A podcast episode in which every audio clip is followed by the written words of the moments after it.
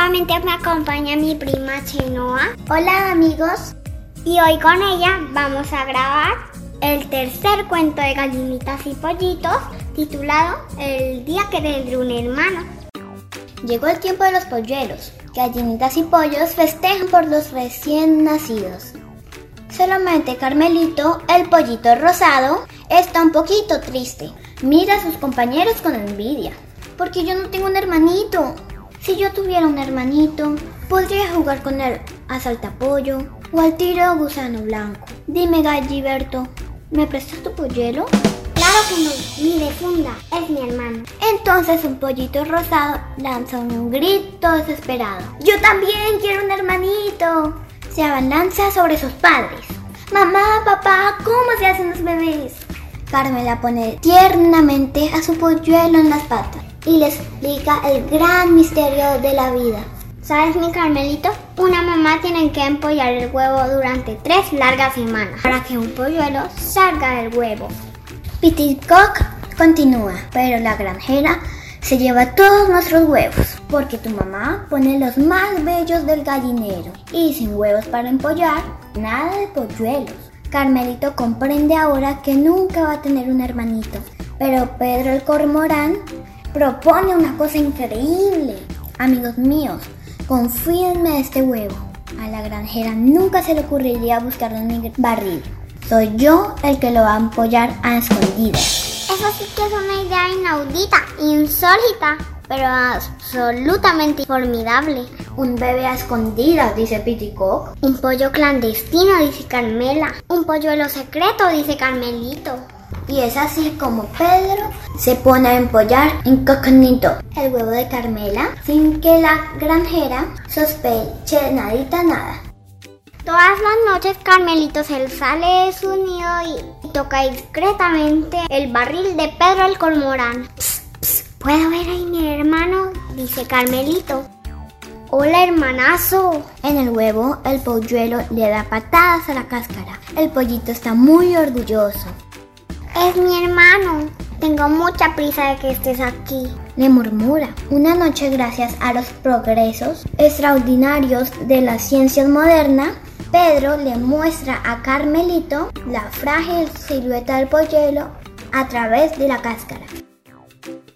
Finalmente, el gran día llegó. Muy pronto, el polluelo saldrá de su huevo. Si es un niño, se llamará Cantaclaro. Si es una niña, se llamará Carmen. En compañía de su amigo Gabrielito, Carmelito se prepara. Confesiona con amor el regalo que le quiere dar a su hermanito, un magnífico bastón.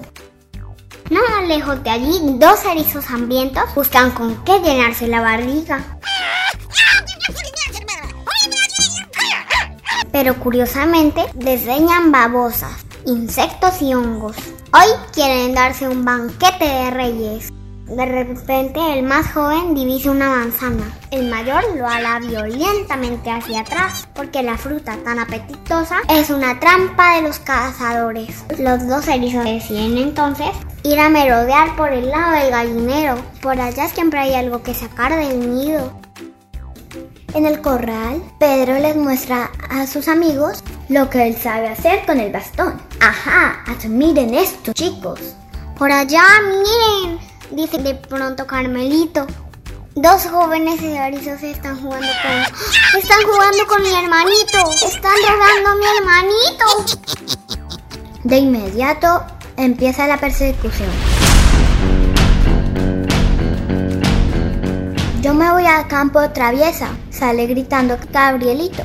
Y yo voy por el bosque, dice Carmelito. Pedro les recomienda ser prudentes.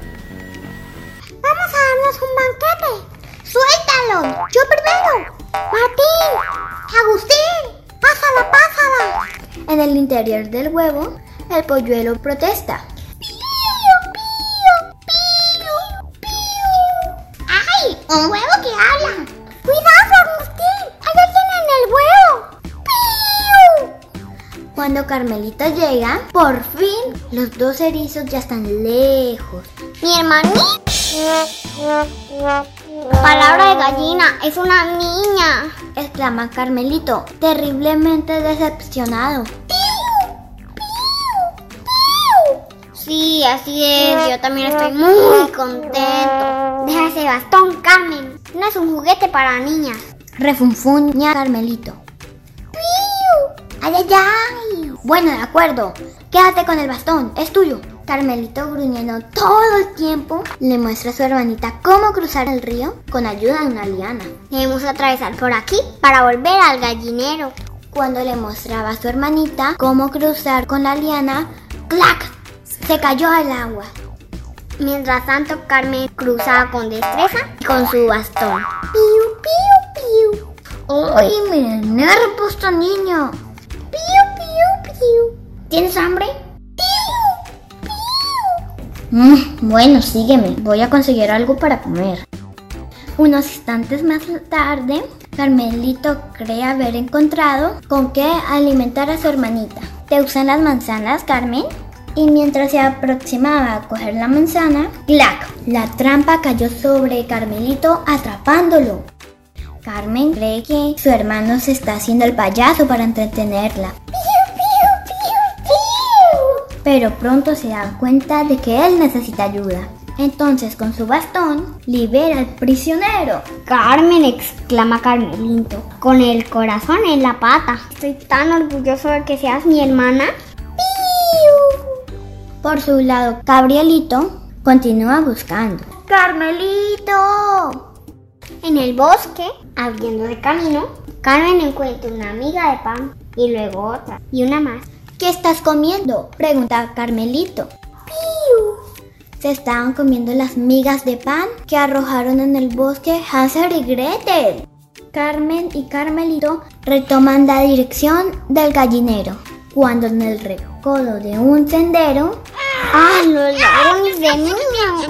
¡Salgan de allí! Ordena Carmelito. Vamos a ver, vengan a pelear. ¿O es que son cobardes? Carmen no había olvidado cómo las zarandearon Martín y Agustín cuando ella estaba dentro de su huevo. Por ellos, Carmen se inventó un nuevo juego y con su bastón dio un batazo al par de zánganos y los mandó a volar. Uy, conozco esa voz. ¡Gabrielito! Carmelito está que no se cambia por nadie con su hermanita. Ya vas a ver, Gabrielito. Es muy graciosa y sabe hacer trucos increíbles. No le falta sino hablar. Cuando la pequeña llega al gallinero, el corral rebosa de alegría. Los padres están muy emocionados. Se parece muchísimo a ti. Dice Piticock mirando amorosamente a Carmila. El más feliz de todos es Carmelito. Ya tiene una hermanita. Desde entonces, los dos no se separan y los días son muy cortos para todos los que tienen que jugar juntos. Salta pollo, tira al gusano blanco, ya no tengo plumas, la cristica que sube y sube, escondidillas, tengo una pita en la pata. A la mañana siguiente, la granjera sorprendida se detiene ante la pequeña Carmen, que está haciendo su siesta. Ah, yo no te conozco a ti, preciosita. ¿De dónde viniste, mi pollera? A lo que ella le contesta. Quítate de mi sol, Campeche. ¡Wow! ¡Ella habla! Amigos, aquí termina esta parte de la historia. Pero en la serie hay muchos cuentos más que seguiré leyendo aquí en mi podcast Narraciones de Belén. Adiós. Adiós amigos. Gracias.